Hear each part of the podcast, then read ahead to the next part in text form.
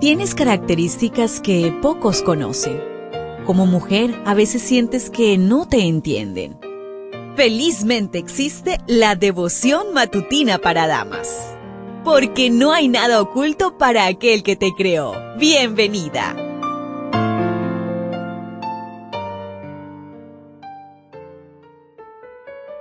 Nos estamos acercando al final de este mes. Sin duda alguna hemos visto las bendiciones de parte de nuestro Señor. Qué bueno es saber que Él siempre está disponible para nosotras. Un bonito día para ti, querida amiga y querido amigo. Hoy la meditación trae por título Faltas ajenas. Jueces 20:41. Entonces los israelitas les hicieron frente y los de Benjamín se llenaron de miedo al ver que estaban a punto de ser destruidos. Una mujer que fue infiel a su esposo huyó a la casa de su padre, pero él decidió buscarla. De regreso, los hombres de una ciudad de Benjamín abusaron de ella hasta dejarla muerta. El esposo la cortó en doce pedazos y los envió a cada tribu. En una asamblea nacional decidieron vengarse. La ciudad no entregó a los malhechores y las demás tribus atacaron. Luego de tres días de batalla y muerte entre ambos bandos, casi desaparece la tribu de Benjamín. ¿Cuán lejos en la depravación moral puede llegar una nación cuando se aparta de Dios? ¿Pudo esa guerra civil con más de 75 mil muertos haber sido evitada? Quizá. Si la mujer no hubiera sido infiel, no hubiese escapado. Si el esposo hubiese oído a su suegro, habría evitado el abuso a su pareja. Si los hombres hubiesen tenido valores morales, habrían respetado a la mujer ajena. Si el esposo no hubiese enviado a los doce pedazos del cuerpo, se habría evitado la venganza de los israelitas.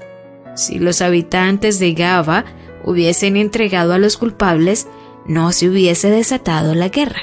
¡Cuánto dolor y muerte!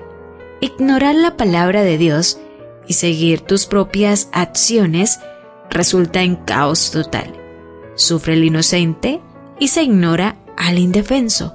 El orden y la disciplina son reemplazados por la discordia y la anarquía.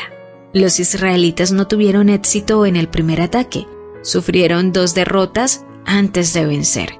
Esto los obligó a ayunar, orar y confesar sus propios pecados reflejados en sus hermanos y que estaban dispuestos a corregir. Es tan fácil ver las faltas ajenas y olvidarnos de las nuestras.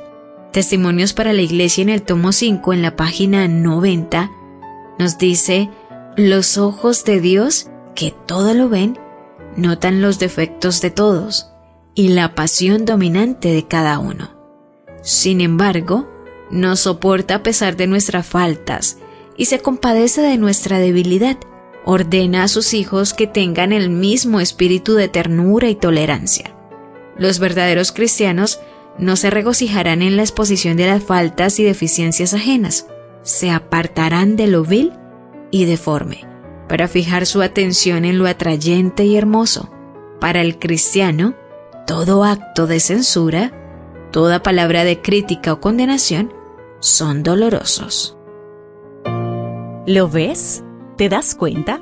Tu creador tiene el manual perfecto de tu estructura femenina la devoción matutina para damas vuelve mañana. Gracias a Canaan Seventh Day Adventist Church and DR Ministries.